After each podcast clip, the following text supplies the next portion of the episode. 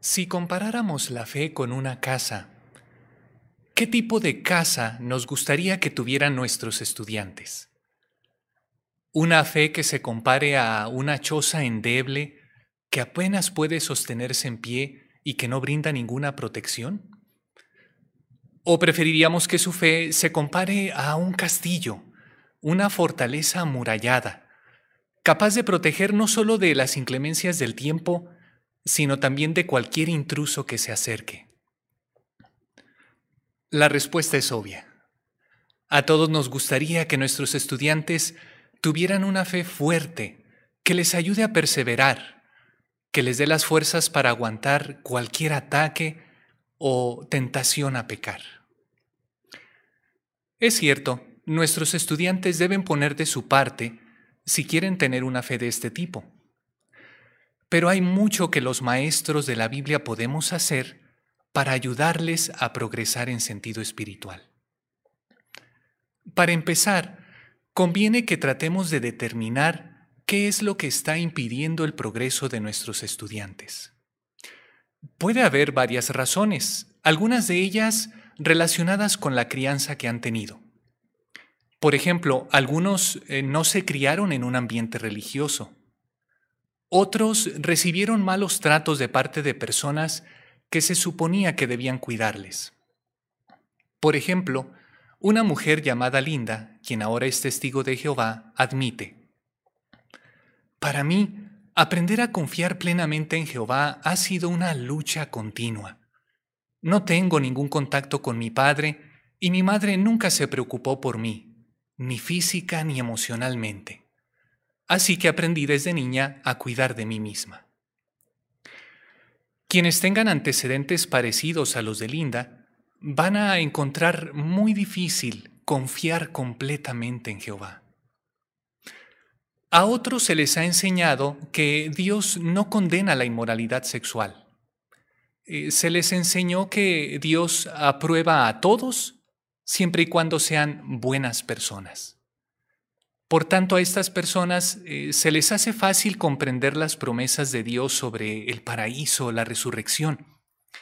Pero cuando se trata de obedecer las normas de Jehová sobre lo que es bueno y lo que es malo, se les puede hacer muy difícil. Para algunos hombres que son cabezas de familia, ciertas preocupaciones pudieran estorbar su progreso espiritual. Por ejemplo, eh, la inquietud por llevar a casa el sustento económico, el eh, temor a la opinión popular o incluso los sentimientos de ineptitud pudieran frenar a algunos. Las mujeres también pueden enfrentar algunas preocupaciones que les hagan difícil confiar totalmente en Jehová. Sea lo que sea, nuestra labor como maestros consiste en tratar de determinar con mucho tacto ¿Qué es lo que está impidiendo el progreso de nuestro estudiante?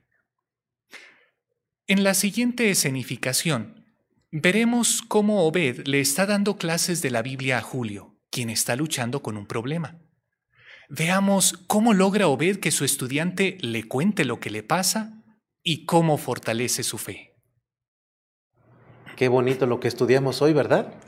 Bueno, terminemos con oración.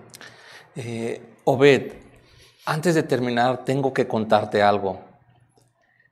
Te agradezco mucho que vengas y que me des clases de la Biblia, pero sinceramente no creo que pueda ser testigo de Jehová nunca. Creo que debería dejar de estudiar. ¿Qué le dirá Obed? ¿Qué le diría usted? Antes de responder, Obed piensa muy bien lo que le va a decir. ¿Por qué quiere Julio dejar de estudiar? No me parece que sea porque ya no le interesa la verdad. Él siempre se prepara para las clases, ha asistido a algunas reuniones e incluso ha hablado de lo que aprende con algunos familiares. Si averiguo lo que le preocupa, quizás pueda ayudarlo.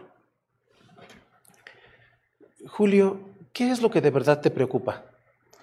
Es que no puedo dejar de fumar. Lo he intentado, y sé que fumar está mal. Siempre le pido perdón a Jehová, pero creo que nunca lograré dejarlo. Gracias por contarme cómo te sientes. Me imagino que no es fácil para ti. Lamento que estés pasando un mal momento. Quizás te ayudaría a abordar el problema de otra manera. ¿A qué te refieres, Obed? Yo sé que tú estás convencido de que Jehová tiene el derecho a decidir lo que está bien y está mal, y que sus normas son para nuestro bien. Sí. Pero no olvides que Jehová también quiere ayudarte a obedecer sus normas. Leamos juntos lo que dice Isaías 41:10. Aquí dice, no tengas miedo, porque yo estoy contigo. No te angusties, porque yo soy tu Dios. Yo te daré fuerzas, sí, yo te ayudaré. Con mi mano derecha de justicia, de veras te sostendré. Jehová sabe que necesitamos su ayuda para vencer nuestras debilidades. Así que si oramos, en cuanto nos veamos tentados a cometer algo malo, Él nos dará las fuerzas para no caer. Qué bueno es saber eso. Me gustaría invitar al hermano García para que nos acompañe la próxima semana. Le gusta mucho platicar cómo le ayudó Jehová a dejar de fumar. ¿Por qué no repasamos ahora la lección 40 del libro? Se titula Cómo ser limpios desde el punto de vista de Dios. El punto 4 da buenos consejos para vencer los malos hábitos. Creo que te ayudará mucho. Y el video que aparece aquí también. Incluso hay un recuadro que se titula No se rinda. Una recaída no es una derrota. Me parece bien. Y a mí también me gustaría ayudarte. Así que siempre que te veas tentado a fumar, me puedes llamar.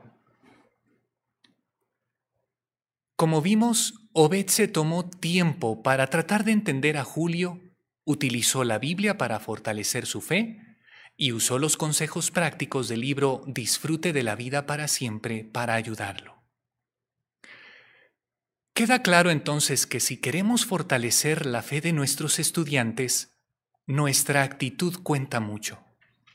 ¿Nuestra actitud? Sí. Vea por favor cómo se expresa esto en la Biblia en la primera carta a Tesalonicenses capítulo 2, versículos 7 y 8. Mientras leemos, recordemos que estas palabras las dirigió Pablo por inspiración a la congregación de Tesalónica. Él había ayudado personalmente a formar esta congregación, así que puede decirse que estaba escribiéndole a personas que habían estudiado la Biblia con él. Note por favor cuál era la actitud del apóstol Pablo, el maestro, según 1 Tesalonicenses 2, 7 y 8. Al contrario, los tratamos con amabilidad, como cuando una madre amamanta y cuida con ternura a sus hijos. Así que por el tierno cariño que les teníamos, estábamos decididos a darles no solo las buenas noticias de Dios, sino también nuestras vidas, pues llegamos a amarlos mucho. Como vemos, el apóstol Pablo amaba a sus estudiantes de la Biblia. Sabemos que hay países que tienen leyes que obligan a las madres a cuidar de sus niños. Pero ¿verdad que la gran mayoría de ellas no lo hace solo por obligación? Lo hace por amor, por un interés genuino en el bienestar de sus hijos, aun cuando algunos de ellos no obedezcan rápidamente lo que ella les dice. De igual manera, si nosotros los maestros nos interesamos sinceramente en nuestros estudiantes, estaremos dispuestos a hacer lo que dice al final el versículo 8. Estaremos decididos a darles no solo las buenas noticias, sino nuestras vidas. En otras palabras, les daremos de lo mejor que tenemos, nuestro tiempo y energías.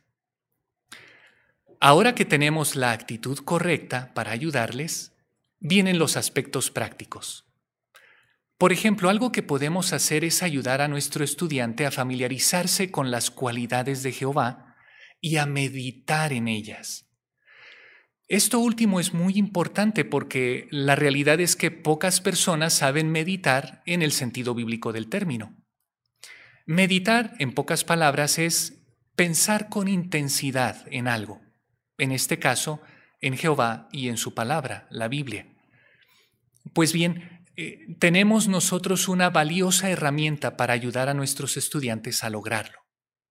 Nuestra traducción del Nuevo Mundo, en la sección inicial llamada Introducción a la Palabra de Dios, tiene varias preguntas que se contestan con la Biblia, como sabemos.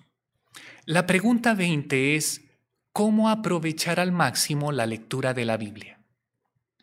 Si vemos allí, encontraremos otras cuatro preguntas, que en realidad son una guía para meditar. ¿Por qué no le mostramos personalmente al estudiante cómo hacerlo? Leamos un pasaje que hable sobre Jehová y luego respondamos cada una de las cuatro preguntas.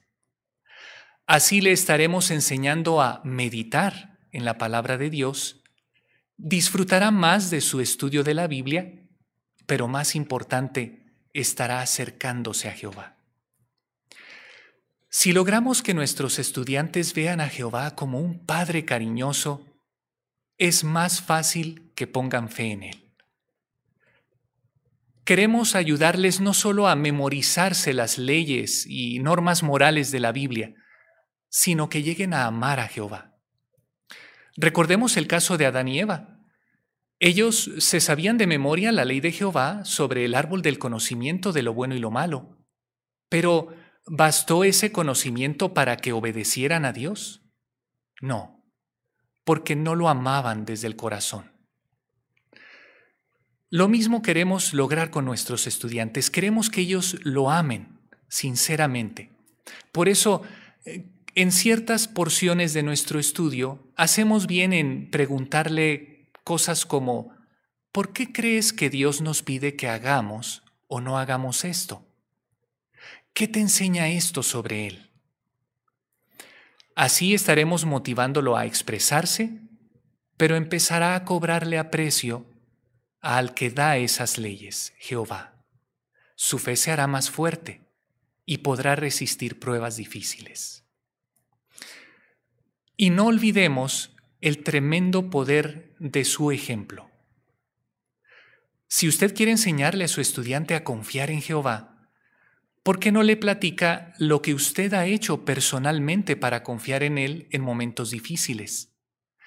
Cuéntele cómo le benefició depositar toda su confianza en Jehová. Eso de seguro tendrá un impacto muy positivo en Él y se sentirá motivado a hacer lo mismo. Y por último, no olvidemos que necesitaremos paciencia y a veces mucha paciencia para ayudar a nuestros estudiantes a confiar en Jehová. Debemos dejar que pase tiempo para que el Espíritu Santo y la palabra de Dios penetren en lo más profundo de su corazón y se sientan motivados a hacer los cambios necesarios. Nuestra labor es como la del agricultor. Por mucho que trabaje el agricultor, no puede acelerar el crecimiento de la planta. Lo mismo pasa con nosotros. Por mucho que trabajemos con nuestros estudiantes, no podemos acelerar su progreso espiritual. Es Jehová quien lo hace crecer. Por eso, no nos retraigamos de pedirle a Jehová en oración su guía para ayudar a nuestros estudiantes. Decíamos hace un momento que nos gustaría que ellos tengan una fe tan fuerte y robusta como un castillo.